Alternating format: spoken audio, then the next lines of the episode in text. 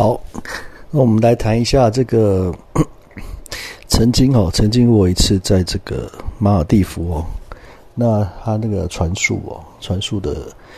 夜船前哦，他是晚上呃带我们去这个，理论上是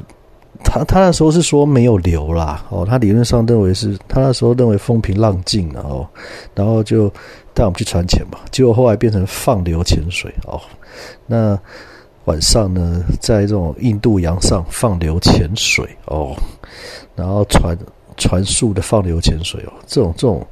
就是你突然遇到强流啊，哦，印度洋的强流哦，那那时候应该怎么面应对啊？怎么应对？那那个时候是我们哦，呃，跟我们那一团哦，我们那一团大概七八个台湾人嘛，哦，然后在。四个德国的英法族哦，哦，四个德国的，然后还有呃，差不多还有五六个，还是七八个俄罗斯的哦，所以呢，一团大概二十个人哦，十八到二十个人嘛，哦，然后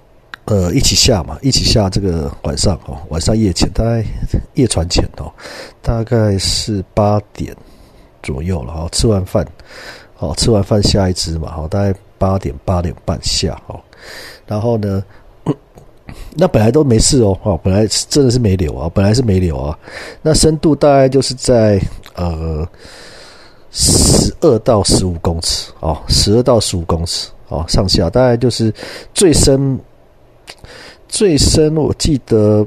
差不多十五到十八公尺吧，哦，十五到十八公尺哦。那当然呢，就是一路下去嘛，哦，然后到十八公尺的时候就有拉上来，大概拉到十五公尺。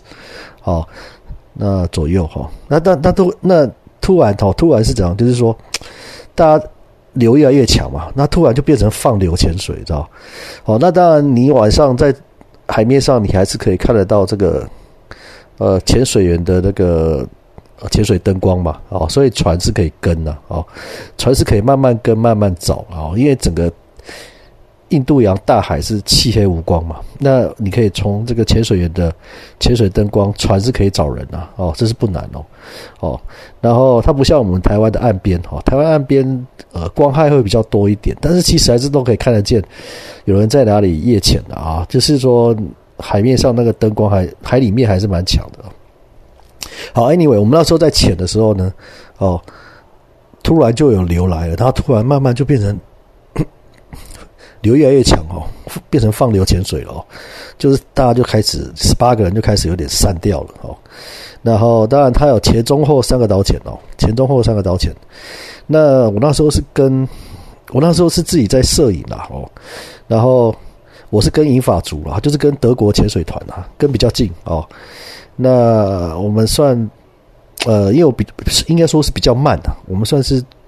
潜的比较慢哦，因为我一一路在拍摄嘛。那英英德国那些四个英法族哦，他们也是摄影的，所以他们也潜的比较慢哦。然后我们就一路慢慢拍这样子哦。然后哎，突然就呃，那我们也有一个导潜的哈，我们有一一个导潜。可突然流来的时候哦，当然晚上夜潜、夜船潜，这个是晚上夜潜是特别好玩哦，因为你可以看到很多哦白天看不到的生态哦，然后。呃，鱼鱼有很多在睡觉啊，好，或者是说像莺歌鱼啊，好，莺歌鱼它会把自己包起来嘛，好，它吐气泡把自己包在包起来，然后躲在那个洞里面的哦，莺歌鱼啊，龙虾啊，好，那还有像什么龙胆石斑，哦，龙胆石斑，如果你遇到晚上它遇到灯光啊，它就会跟着灯光，然后它开始吃饭哦，跟着你的灯光，它就会跟着你，龙胆石斑会跟着你，然后呃，你照到什么鱼在睡觉哦，啊，它。龙胆石斑，它我不知道它的视力怎么样哦，可能有点近视吧。反正看到鱼哦，它也是怎么样，一跨的欧亚的亏钱啊，哦，一跨的欧亚的亏钱，他也是马上马上就咬啊，哦，这个这有另一个故事，我就曾经看过一个龙胆石斑哦，在巴黎对在哪巴厘岛还是哪里沉船，好像巴厘岛的那个自由号那里哦，他看到灯光的余光扫到，然后他马上也是。一口就吞了哦，龙胆石斑靠到鱼形，它就吞了。你的灯光一扫到，它就吞了，就吞到什么？忘记是在哪哪里看到的这种景象哦。它吞到河豚啊，河豚马上就膨胀啊，把它刺的嘴巴这样就卡住了。龙胆石斑哈，那一只大概差不多一公尺而已吧，哦，或者是不到一公尺，大概八十公分到一公尺。龙胆石斑，然后他看到河豚有灯光一照到，然后看到河豚，他一口就吞了，就就把它卡住了。哦，然后他就整个，我不晓得他是怎样，就就芦梗在在喉啊，哦，然后呢，他就这是龙卵石斑受不了，他就不断的翻滚啊，哦，他就不断的翻滚啊，在海海里水里面不断翻滚，啊，后来有没有把那河豚吐掉？我不知道，或者河豚有没有消气让它吐掉，喷出来哦，这个我后来没有仔细看，或是我有点忘记，因为我就看他一直在很痛苦在那里滚啊。哦，不过扯太远哈，这扯太远，这是这扯到龙卵石斑去了啊。